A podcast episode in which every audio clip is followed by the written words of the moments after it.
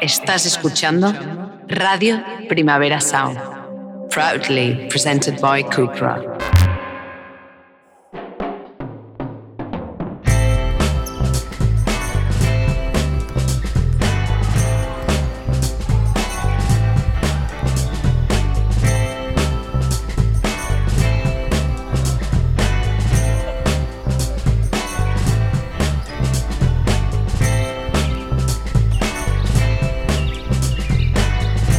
Flanús.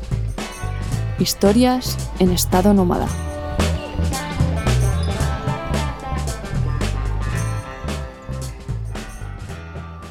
Hola a todos. Hola a todos. ¿Qué tal estáis? ¡Feliz orgullo! Eso. ¡Feliz mes del orgullo! De nuestro orgullo. Como decía María del Monte, yo también soy una persona como vosotros. Esperamos que todos estéis súper bien. Siempre es un motivo pues, de alegría poder celebrar como lo que somos, ¿no? Nuestro mes. Sigue haciendo muchísima falta porque nos matan, porque no tenemos la misma calidad de vida que las personas heterocis, blancas y normativas. Y porque al final tenemos que estar orgullosas de lo que somos, ¿no? De, de reivindicarnos como, como lo que es y de reivindicar nuestro mes. Así que feliz orgullo a todos. Que sobre todo últimamente con la subida de las derechas en toda Europa, pues hace falta más que nunca salir a las calles y estar ahí. I might come, I might go, I don't know. I might come, I might go, I don't know. Staring at your dress cause it's see through. Yeah, talking all the shit that you done been through. Yeah, say that you a lesbian, girl, me too. Hey, girls want girls where I'm from. Hey, well, yeah, girls want girls where, yeah, well, yeah. Girls want girls where I'm from. oh, Yeah, yeah, girls want. Queríamos comentaros cómo ha sido este último mes, que nosotros la verdad que lo hemos pasado regular porque ha hecho mucho, mucho, mucho calor. Ha sido unas semanas un poco complicadas. Estar en la furgoneta con el calor, la verdad es que llega a ser bastante insoportable. Es horrible. Depende de dónde estés, si te está dando el sol, porque también, claro, tener en cuenta que si tienes que trabajar y necesitas electricidad, eso quiere decir que tienes que estar al sol para que la placa solar se cargue de energía. Claro. Entonces, igual, en el momento en el que te apetece estar mm, fresquita a la sombra, tienes que irte al sol para Exacto. cargar la, Es que es la placa solar. De 12 a 4, que es cuando el sol más carga pega. y donde sobre Mm. todo se ve que estás recibiendo mucha más energía, eran los momentos en los cuales decías, es que, ¿qué hago? Me voy a la sombra, dejo que todo lo que necesito de carga eléctrica se descargue, nevera necesitas cositas frescas, frutita, no sé cuál. Además, la nevera consume mucho con este calor porque el ventilador no deja de funcionar. Han Es sido unos horrible. días complicados. De la parte más mala, yo creo, de la van life, Desde que luego. al frío te puedes adaptar, pones la calefacción y estás súper a gusto. Nosotras frío es que no hemos pasado nunca, En, la, Nunca. en la furgoneta. Nunca. Nunca. Con la calefacción que tenemos, calienta súper rápido, es súper eficiente y estamos súper contentas. Pero el calor, el calor ya es otra mandanga. No, el calor te hace pensar, es que ¿qué hago aquí? Es que mm, me voy a los fiordos. Mm. Eso sí, me voy a los fiordos, ¿cómo? ¿Cómo pagas eso? ¿Cómo llegas a los fiordos? ¿Cómo haces 5.000 kilómetros Con dos euros no sé cuánto el litro. Y espérate, ya. Espérate, Ira, espérate porque cuando vayas a echar gasolina en septiembre, igual tienes que desembolsar casi 3 euros por, Por litro. litro. La verdad es que estamos pensando que la vida nómada, como tal, la vida en furgoneta nómada, se está complicando cosa mala. Bueno, todas las vidas se están complicando. Sí, pero cosa bueno, nosotras, nos, historias en estado nómada, hay que contar un poco cómo lo estamos ahí viviendo y lo estamos viviendo igual que todos los demás y que todas las demás de una manera complicada. No nos cuesta lo mismo llenar el depósito, no nos podemos mover tanto, por eso veis que no nos movemos tanto. No, ahora tienes que pensar muy bien a dónde ir y al final el tipo de viaje como que cambia también. Tienes Total. que plantearte viajar más despacio y sobre todo para la gente que tiene una vida tradicional y un mes de vacaciones y ese mes se quiere ir hasta Sí. no sé dónde, Sí. el precio de la gasolina está complicando mucho la cosa. Una barbaridad. Es una barbaridad. Para las familias trabajadoras, Hmm. este año disfrutar de unas vacaciones y de llenar su carrito y lo de siempre, de ¿Y el tomarse coche una o caña. la furgoneta? O sea, Sí. mm. no, además eso todo está subiendo excepto los sueldos. Entonces la cosa cada vez se está complicando más, cada vez hay que apretarse más el cinturón. Odio esa expresión. Ya.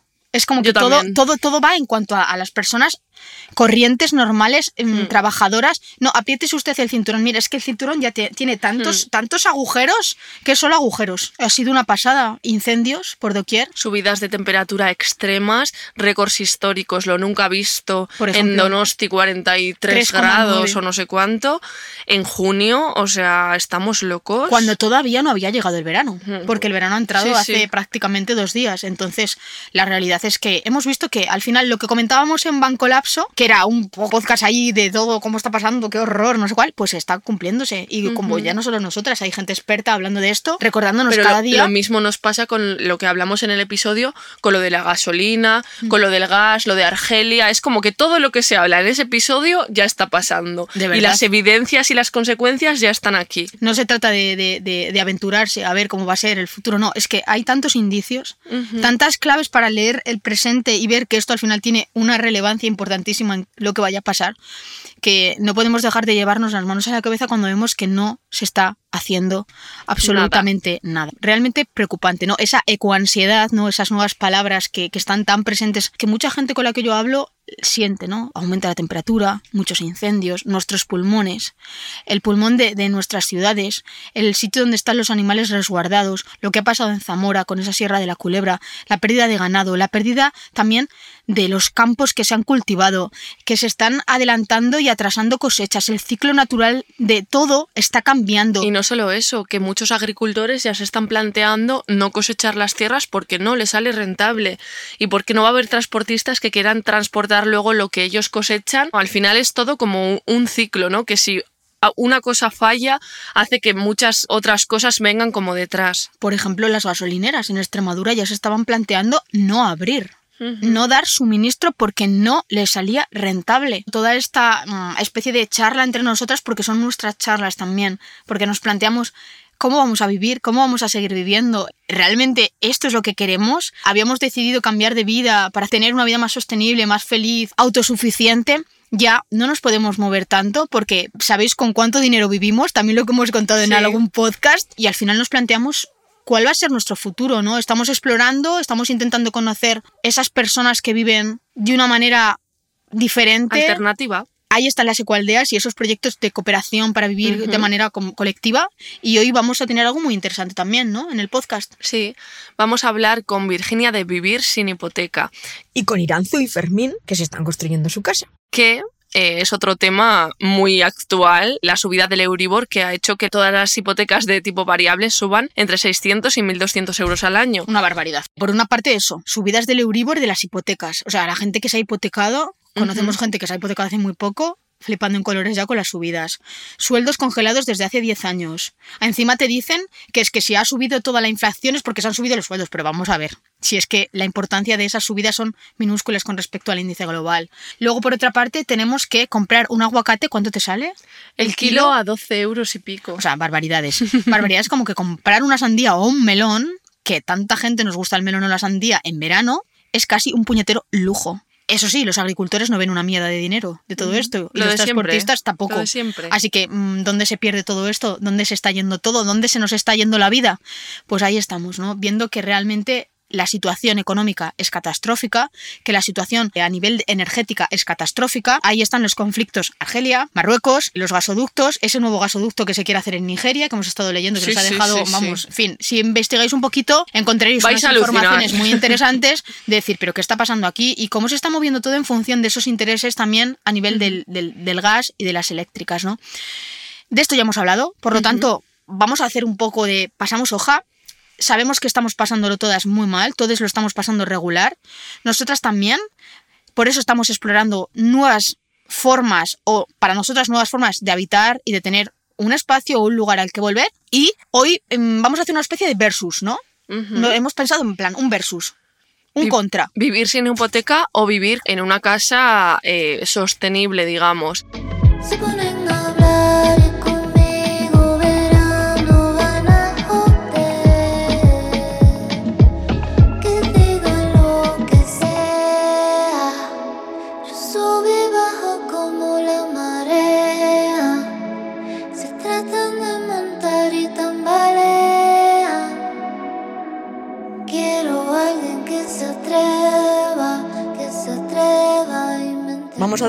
la bienvenida a Flanus Historias en Estado Nómada, a Iranchu y Fermín, que se han construido una casa, están en proceso de construirse una casa en un pueblo de Navarra y nos van a contar cómo ha sido la experiencia, qué materiales han utilizado, cómo lo están viviendo con sus hijas y qué beneficios han encontrado en todo este proceso. Antes de empezar con este proyecto, vivíamos en un pueblo pegado a Pamplona, pegado a la ciudad, y, y yo me he dedicado los últimos años pues, a- principalmente a la carpintería, a aprender el oficio, a montar el taller, empezar poco con la empresa, bueno, todo ese recorrido. Y Iranchu se dedicaba principalmente al teatro, a dar clases, participar en- también en obras y luego pues también tenía mucha implicación en un centro autogestionado para artistas que había ahí en Pamplona también. Y bueno, ahí he invertido también ella muchas horas y esfuerzo. La verdad que ha sido un recorrido largo y los primeros años fueron muy bonitos, mucho más de trabajo en comunidad con los vecinos, ya que no se podía construir por temas urbanísticos, al ser un pueblo deshabitado carecía de servicios y no, no, no, no- cumplía los requisitos, la normativa para, para que otorgaran licencias de obra. Entonces, bueno, pues fue unos años también bonitos de ir poco a poco empezando a decentar el pueblo, los caminos alrededor, traer agua de la fuente del manantial que estaba en el monte, no sé, arreglamos la iglesia entre todos los vecinos, bueno, hicimos un montón de cosas y la verdad que fue una experiencia muy bonita. Cuéntanos, Fermín, ¿por qué decidisteis vivir así o qué os impulsó a, a vivir de una manera no tradicional? Pues no es fácil para mí decirte por qué nos animamos a venir aquí. La verdad que, no sé, siempre, siempre buscamos algo así. Yo antes de conocer Iranchu ya tuve experiencias de vivir en el campo, en sitios aislados y bueno, la verdad que siempre he sido muy feliz en, en los lugares así poco solitarios y rodeado de naturaleza. Y bueno, cuando desde que estamos juntos también pues siempre hemos buscado ¿no? ese lugar y bueno, pues recorríamos pueblos, cogíamos el coche, bueno, siempre nos gustó hasta que apareció la opción de, de venir aquí. La verdad que tampoco lo pensamos mucho. Directamente nos sentíamos atraídos y de cabeza venir aquí, comprar la parcela y, y empezar la construcción en cuanto pudimos. Iranchu, ¿lo de iros a Zorokiain fue algo muy meditado o lo decidisteis por alguna cuestión en concreto? Un punto positivo que vimos a la hora de venir a este proyecto en Zoroquiay era que había ya muchos niños y muchas niñas. En Navarra que las zonas rurales generalmente son pueblos pequeños y en los pueblos que estuvimos mirando pues igual había pues yo que sé un niño, una niña, claro ya eran más mayores de 8 años, las nuestras iban a nacer, entonces sí que veíamos positivo eso. Aquí en Zoroquién estaremos en total unas 50 personas, de las cuales 25 seremos adultas y 23 son niñas. La mayor tiene eh, 10 años. Entonces eso sí que veíamos positivo, el que tuviera esa posibilidad de juego, de compartir. Por ejemplo, también otra de las filosofías es a las mañanas hacemos una especie de escuela que nos juntamos varias familias y con, con niñas y niños pequeños y entonces pues compartimos esas mañanas, ¿no? Pues que alivia mucho en la crianza, no tienes esa crianza tan de soledad, tan de peso, bueno, pues tú estás ahí con otras madres, otros padres, donde puedes compartir, puedes hablar también con la crianza y con el método de vida rural, pues lo que veíamos era un poco más al ritmo de la naturaleza, eh, pues de los tiempos, mm, los sonidos, las luces, todo ese cambio que da lo rural que, pues la ciudad quizás está está sobrepotenciado, ¿no? También el contacto pues con los animales. En la ciudad quizás sí que está más diferenciado eh, tener sus amigos y sus amigas de sus edades y quizás con la gente mayor pues es más difícil la conexión, ¿no? La relación. En cambio en el pueblo pues al final te relacionas con todos, ¿no? Existe pues esa ganancia de, de poder relacionarte con un niño que es mucho más pequeño que tú o con una persona que es mucho más mayor que tú, pues se crean muchas esas relaciones mucho más amplias en el abanico de edades. Qué interesante esto de, la crianza compartida y el que los niños creen vínculos también con unos que sean más mayores, unos más pequeños, que no esté todo como tan estipulado, no niños de 8 con los de 8, sino que sea algo como más orgánico y que se adapte un poco a las personas que vivís allí, a los padres y, a la gente que va de visita. La verdad es que súper interesante siempre lo de las educaciones alternativas y, y, a ver si podemos abordar esto en el futuro y hacerlo con mucha gente que conocemos que, que está criando a sus hijos y educando a sus hijos de maneras también diversas. En cualquier caso, otra de las cuestiones que queríamos preguntaros, Fermín e Iranzu, eran el hecho de que vuestra parcela tenía dos grandes casas derruidas. ¿Cómo la habéis integrado a vuestro proyecto? Sí, había dos casas en estado bastante ruinoso en la, parcela y bueno, por diferentes motivos, pues al final decidimos eh, derribarlas del todo y comenzar de, desde cero, desde la cimentación. Pues la manera de integrarlas ha sido intentar utilizar el máximo posible de los materiales que estaban ya en las casas. Principalmente hemos utilizado las piedras, también las maderas que, que se podían aprovechar. También nos hemos aprovechado, por ejemplo, las tejas, pero bueno, en, en realidad eran de una casa que había en el mismo pueblo, pero bueno, no eran exactamente en la parcela. Pero bueno, también hemos intentado aprovechar al máximo los materiales que había en el entorno más próximo. ¿Por qué habéis decidido hacer la casa con la estructura de madera? Sobre todo, ¿por qué utilizar la paja como elemento tanto en el exterior, en el cerramiento, como para luego recubrirlo de piedra? La decisión de hacer una estructura de madera y usar la paja como aislante viene de, bueno, sobre, todo de la, de la idea o de las ganas de la autoconstrucción. Entonces Fermín, al ser carpintero y al tener taller, pues él lo veía clarísimo que la estructura iba a ser de madera, ¿no? que era donde él se desenvuelve bien y donde le gustan las características de esas estructuras y donde también teníamos material, bien de la ruina que de la casa, bien de pues eso, de otros derribos que teníamos. Entonces la estructura sí o sí pues iba a ser de madera y, y nos gustaba esa idea también. Plante de paja, bueno, pues la idea era también usar materiales naturales y de cercanía. Entonces aquí en la zona donde nosotros estamos en Navarra está es una zona de cereal, digamos que se cultiva mucho y pues en los campos de al lado pues teníamos paja. Eh, la persona que lleva los campos pues nos con su colaboración y eso pues usamos esa paja. Oye, la verdad es que es un gozo lo de los materiales, el saber cómo utilizarlos, cómo emplearlos de esa manera tan inteligente, ¿no? ¿Nos podéis decir ahora qué beneficios os aportan? Son materiales que se van a degradar, ¿no? que no van a dejar ese pozo, esa, esa basura, ¿no? De alguna manera o ¿no? en el entorno, sino pues ya se degradarían y, y ya está, formarían parte del entorno. ¿no? A mí eso, esa idea me pareció bonita, ¿no? Hombre, pues la verdad es que siempre hablamos de eso, del impacto que dejan las cosas cuando dejan de estar utilizándose y me parece como una idea muy bonita, ¿no? El hecho de que pueda volver a pasar al entorno y que huella cero. En cualquier caso, también me gustaría saber o nos gustaría saber si la piedra tiene algún beneficio y la habéis utilizado por alguna cuestión en especial. El beneficio de, de utilizar la piedra para el forrado exterior, pues bueno, principalmente es el de aprovechar todo el material que teníamos ya en la parcela. Al final siempre habría que haber puesto algo en la fachada y bueno, de esta manera también mantenemos la estética de la construcción tradicional y aprovechamos toda esta cantidad de material que ya tenemos. ¿Podéis contarnos ahora qué tipo de materiales habéis decidido utilizar y qué beneficios os aportan? Los beneficios de los revocos de cal y de arcilla, bueno, principalmente que son materiales naturales. Luego, por ejemplo, pues la cal, esa capacidad que tiene de absorción de CO2, que lo que hace es vuelve a endurecerla. Y la arcilla tiene la capacidad de, cuando en el ambiente existe mucha humedad, la va a captar y cuando el ambiente está seco, suelta esa humedad. Entonces regula muy bien la humedad. Dos, cogen también la inercia térmica, que eso también es muy interesante en las casas. Y luego otro de los beneficios que tiene es el poder trabajar con ellos, ¿no? Como ser materiales, pues por ejemplo con la arcilla, ¿no? El disfrute ese que tienes, pues de estar mezclando con la paja, de poder tocarlo con las manos, ¿no? Bueno, no sé, y quizás eso que te vuelve un poco como a las raíces, ¿no? Y un poco eso, sobre todo que son materiales naturales. Nos habéis dicho qué materiales habéis elegido para construir vuestra casa, materiales naturales. ¿Habéis notado la diferencia en cuanto a, al aislamiento térmico de una casa convencional a, a una casa construida con estos materiales? Lo de la temperatura, claro, esto ha sido un poco... Al, el- al principio, cuando entramos en la casa, no, no teníamos ventanas. Entonces hicimos como unos bastidores que tenían un plástico, plan invernadero, y la verdad que funcionó bien.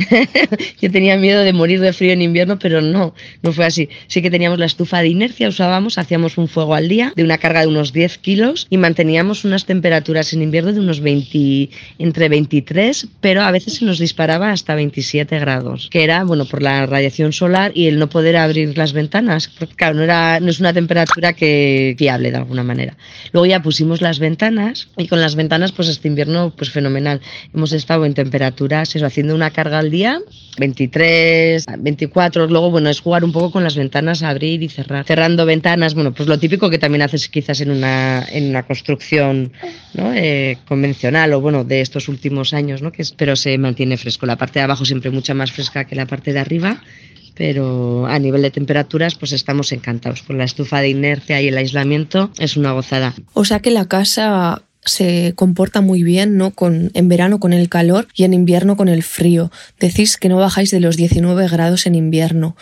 Y además habéis decidido poner una estufa de inercia, que mm, es un sistema tradicional, es una estufa que funciona a leña, pero digamos que se adapta a la casa para distribuir el calor como por toda ella. ¿Cómo ha sido la experiencia probándola? Ha sido genial, la verdad. Ya conocíamos un poco estufas que se habían hecho en, otro, en otras casas o en otros lugares y teníamos también claro que queríamos hacer una y la verdad que ha funcionado, ha funcionado perfecto. Como decía Iranchu, hacemos un fuego al día y, y con eso mantenemos una temperatura constante en la casa. Pero bueno, va siempre asociado a un buen aislamiento. Y bueno, eso, y el, y el lujo que es poder, poder tener un fuego de leña, ¿no? Pues con sus momentos de poder estar viendo el fuego pero a la vez no depender de estar continuamente en casa o tener que seguir echando de leña todo el rato porque la estufa está 24 horas emanando calor. ¿no?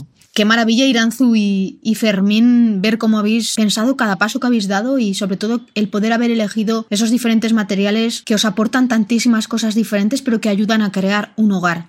Creo que la gente que se acerque a vuestro Instagram, que es donde estáis también contando un poco todo ese proceso, también lo dejaremos en destacados cuando publiquemos el podcast, verá que habéis realizado unos invernaderos. Contadnos un poquito también para qué os han servido y ya para finalizar nos gustaría saber qué beneficios habéis encontrado en, en haber hecho vuestra casa y en haber podido estar implicados de esta forma tan, tan interesante. Los invernaderos al sur sí tienen, son importantes en el diseño de la casa. Aquí los hemos planteado más como captación de, de calor, de radiación solar para calentar la casa. Y bueno, sí que los planteamos como unos espacios también de cultivo. Todavía no los tenemos acabados. Pero bueno, no, no van a tener el tamaño suficiente como para seguramente cultivar comida más allá de algo simbólico. ¿no? Más los planteamos con un espacio verde como intermedio entre dentro de la casa y fuera, con un montón de, de plantas, pero bueno, no va a ser, no, no estarán destinados a- al cultivo de comida. Y los beneficios de utilizar, de realizar una estructura como esta de madera y paja,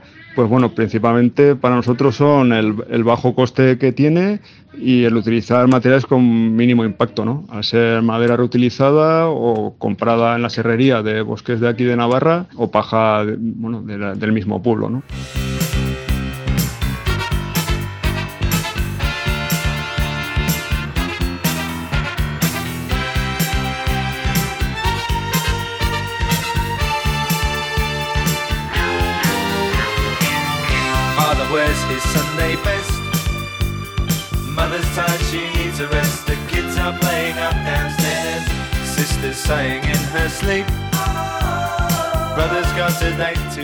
Muchas gracias, Iranzu y Fermín, por contarnos cómo ha sido un poco este proceso. La verdad es que nosotras lo descubrimos a través de vuestra cuenta de Instagram, Construyendo Nuestra Casa, que os invitamos a todos a ir a echar un vistazo porque podéis ver absolutamente todo el proceso, cómo estaba la parcela cuando la compraron, con los dos edificios derruidos y cómo ha sido todo eh, cimentar la casa, hacer la estructura de madera, colocar como los moldes para hacer los muros de paja, recubrir la fachada con las piedras que formaban parte de las casas que estaban ahí, cómo han puesto el tejado, las tejas, cómo han hecho todo, todo, todo, todo.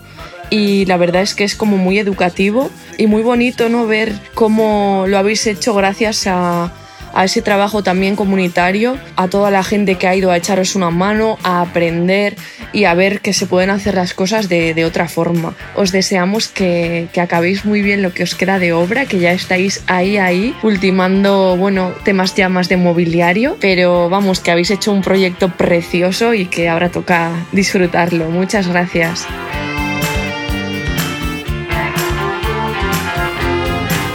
Ahora vamos a hablar con Virginia de Vivir sin hipoteca, que nos va a mostrar un proyecto completamente diferente. Ella junto a Dani, su pareja, han comprado un terreno en Galicia, han comprado una caravana en Francia la han aparcado en ese terreno y han hecho posible vivir sin estar dados de alta a ninguna red pública ni privada y nos van a contar cómo ha sido su experiencia.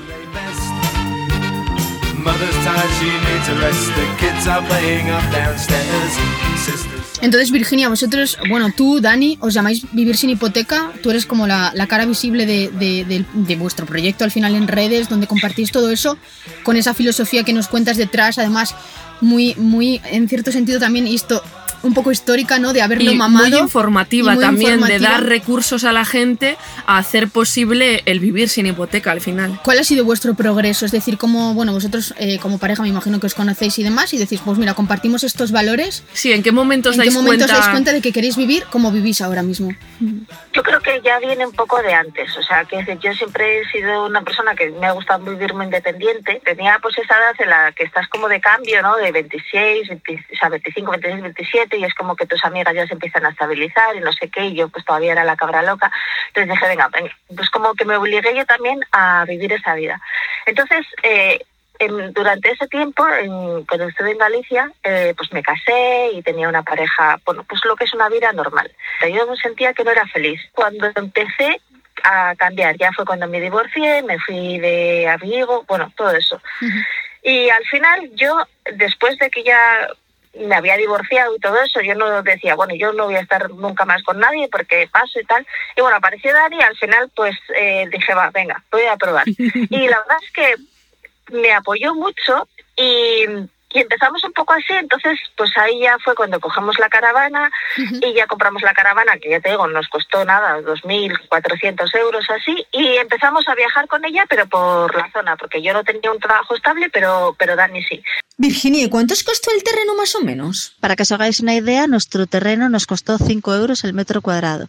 El terreno mide unos 400 metros cuadrados y nos costó, pues eso, unos 2.000 euros. Así que con lo que nos costó con la caravana, que nos costó unos 2.500 euros, por menos de 6.000 euros ya teníamos nuestro terreno para poder vivir y crear nuestro futuro en nuestra casita con ruedas. Virginia, ¿cómo surgió entonces toda esta idea? Porfa, cuéntanos. Todo esto surgió porque nosotros vivíamos de alquiler, como cualquier otra persona, pero realmente, pues un día viendo un programa de mini casas, descubrí que, que había una forma de poder hacerlo, pero mucho más económica. En vez de ser una construcción, pues podía tener mm, pues una mobile home o una casa de madera o incluso una caravana como es la que tenemos con nuestro terreno y de esa forma yo ya poder vivir y, y ser feliz. Primero compramos la caravana, entonces estuvimos así eh, durante dos años. Lo que hacíamos era viajar con ella y hacíamos temporadas pues en diferentes sitios. Ahora explican una cosa muy guay, lo explica Virginia, y es que nos demuestra que el dinero no es siempre la forma de obtener las cosas, que con el trueque también se consiguen cosas muy interesantes. Una persona que tenga un terreno pues tiene la obligación de tenerlo cuidado, de desbrozarlo, porque si no puede tener riesgo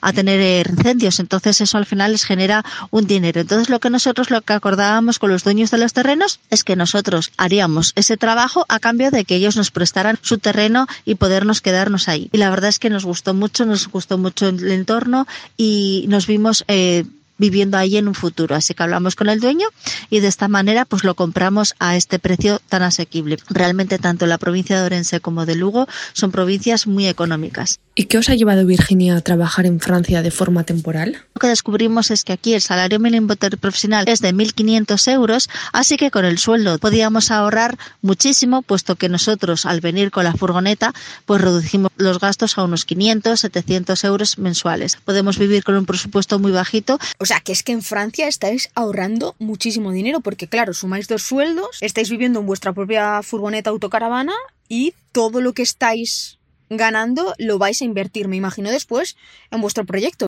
Pues como os decía, gastar muy poquito y ahorrar mucho y esto lo que nos permite es después luego poder volver a invertirlo en el terreno. Mm, interesante. Cuéntanos qué, qué tipo de negocio tenéis en mente. Este es un camping eh, totalmente sostenible.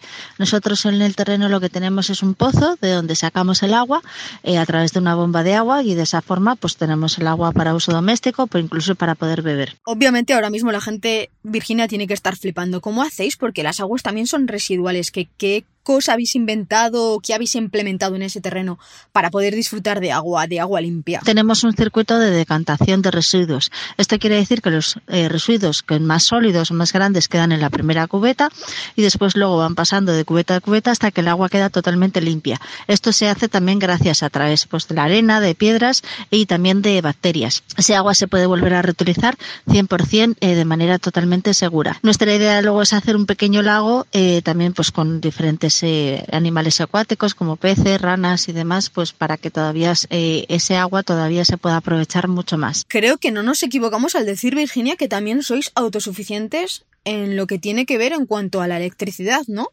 Pues es muy sencillo, a través de unas placas solares y con una batería podemos eh, tener energía, tal- una nevera o cualquier cosa que necesite electricidad la podemos tener sin problemas. Y de esa manera poder vivir 100% eh, totalmente sostenibles.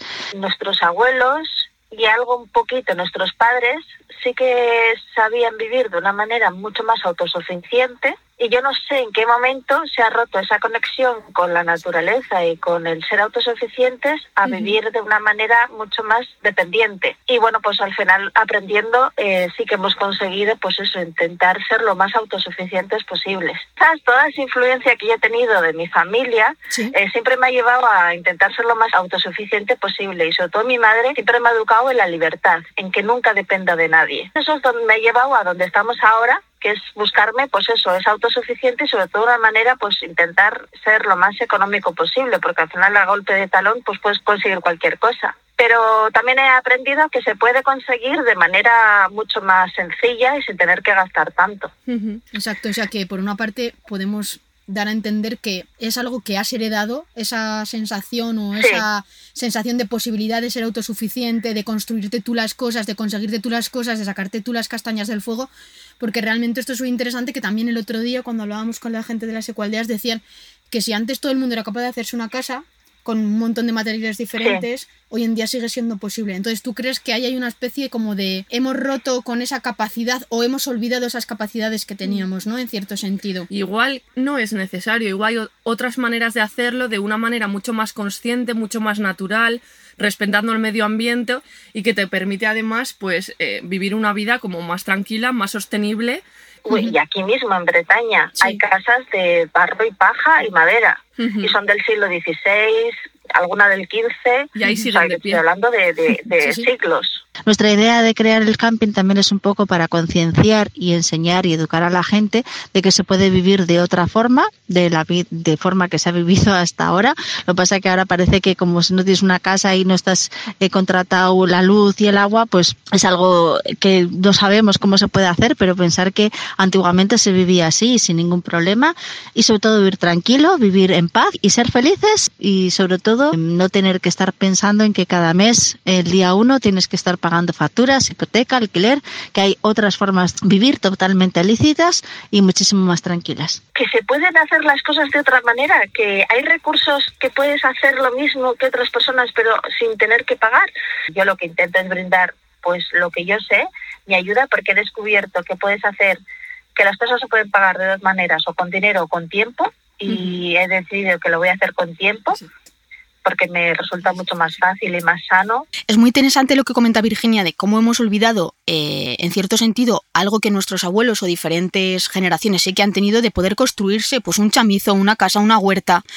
Cuestiones que ahora mismo parece que ni tenemos herramientas ni nos han enseñado a que podemos hacerlo. Y eso que, que comenta me parece muy interesante porque al final es lo que sí que hacen pues proyectos como las ecoaldeas o la bioconstrucción o la permacultura. El hecho de recuperar saberes que realmente se tenían y se han olvidado y que permiten al final alcanzar o tener una vivienda, un pequeño espacio también muy sostenible que te permite tener una vida plena, que además estás cultivando, estás en contacto con lo natural, ese trasvase de conocimiento que parece que hoy en día necesitas un arquitecto para que te haga una casa, una cuadrilla de obreros para que te pongan, no te levanten, no te tiren un muro y sabemos que no es real. Al final nos han vendido el progreso como tecnología, pero hay muchos saberes como por ejemplo lo de hacer las estructuras de paja, que al final te estás ahorrando casi el 80% de la factura de la calefacción y de la electricidad.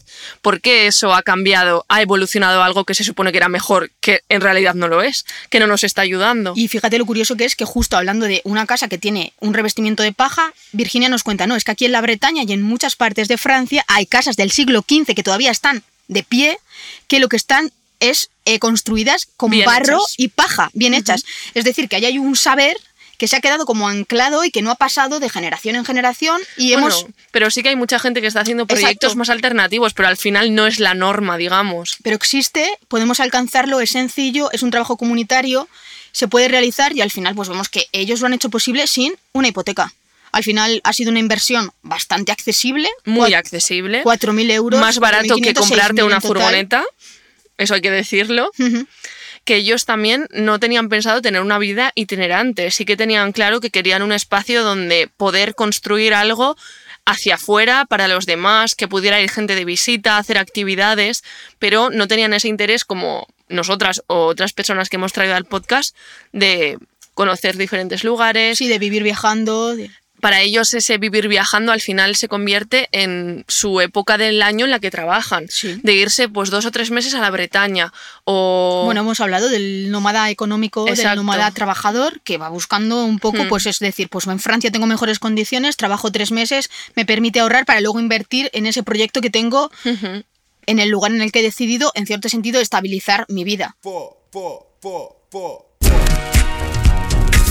I think I'm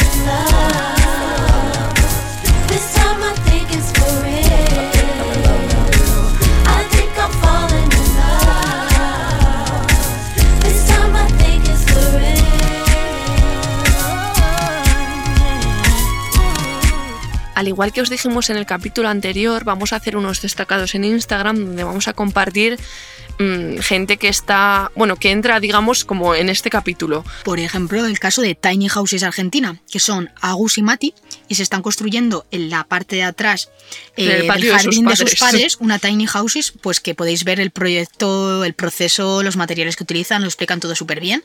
Y la verdad es que es una pareja muy encantadora, ¿no? De ver y de ver cómo se están construyendo el proceso. Y luego también tenemos a Miranda de Aubergine Tiny House que es la verdad una eh, junto a su madre que es escenógrafa han decidido también con unos amigos hacer una casa que todo dentro de esa casa sea una obra de arte Maravilla. y la verdad es que es muy guay ella cuenta también en sus redes pues que sufre endometriosis y que lo ha pasado bastante mal y que pues hacer este proyecto hacer esta casa hacerla ella junto con sus amigos hacer una casa bella le ha permitido pues conseguir una estabilidad emocional y también económica pues que no ha tenido hasta la fecha entonces si queréis pues eso bichear un poco esos proyectos además seguramente que ese proyecto os llevará a otro proyecto y ese a otro y ese a otro y os ayudará a conocer también alternativas Y otras realidades de mucha gente que ni siquiera os imagináis. Como nos ha pasado a nosotras, vamos. exacto Pa' las culonas en el barrio que causan sensación. Nosotras pa' los tigres somos la motivación. Pelo largo, short corto. Mami, eso no necesito pistola. Voy con estas uñas. Piquete caro, me gasté la funda. Si me jode a mí, tú no joda a todas. Esta mamacita. Un clásico ya de Flanus Historias en estado nómada. ¿Qué libro recomendamos en este capítulo? El buen antepasado, que bueno, explora cómo pensar a largo plazo en un mundo cortoplacista. Yo ahora estoy leyendo un libro, el libro tibetano, bueno, que esto no tiene nada que ver con nada, El libro de la vida y la muerte, que bueno, si estás un poco de bajón, eh, igual no es el día para empezar. no tanto que no tiene que ver con nada joder no tiene nada que ver con nada No, pero que habla mucho de esto que comenta Roman, ¿no? Que dice que ahora estamos en una era en la que con un botón puedes comprar algo, que no estás pensando como a la larga, que solo piensas en tu placer inmediato. Y en el último tuit, en todo como hiper eh, inmediato. Y al final como que nos hemos olvidado de que nuestros antepasados siempre han intentado como dejar el mundo mejor de lo que estaba.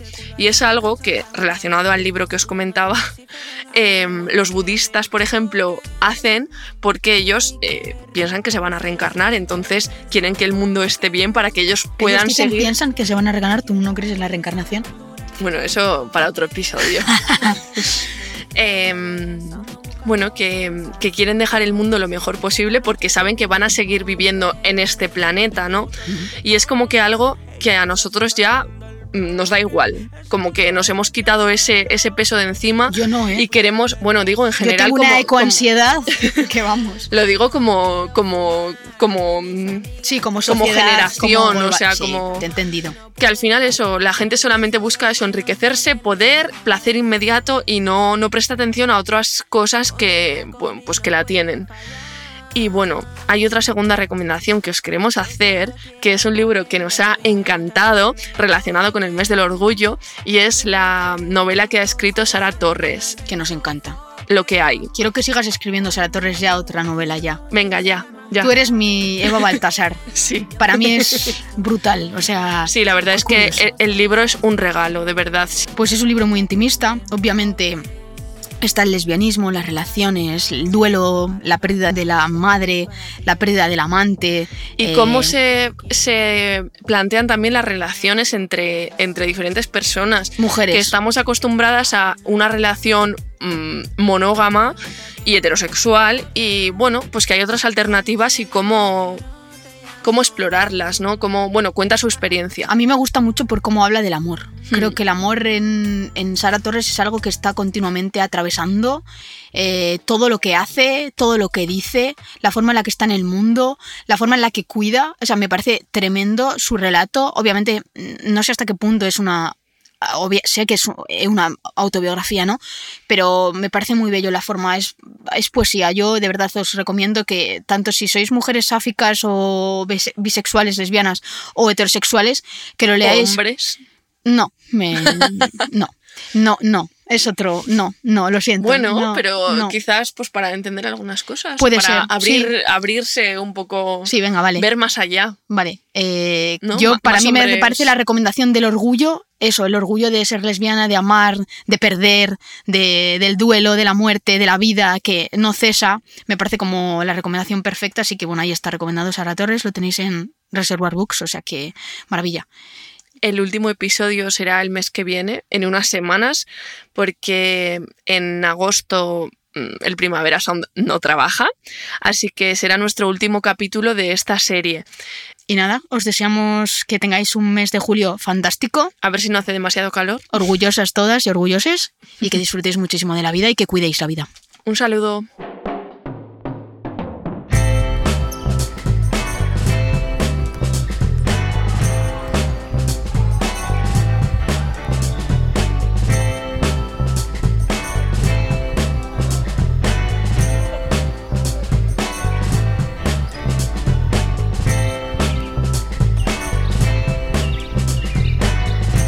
Flanús. Historias en estado nómada.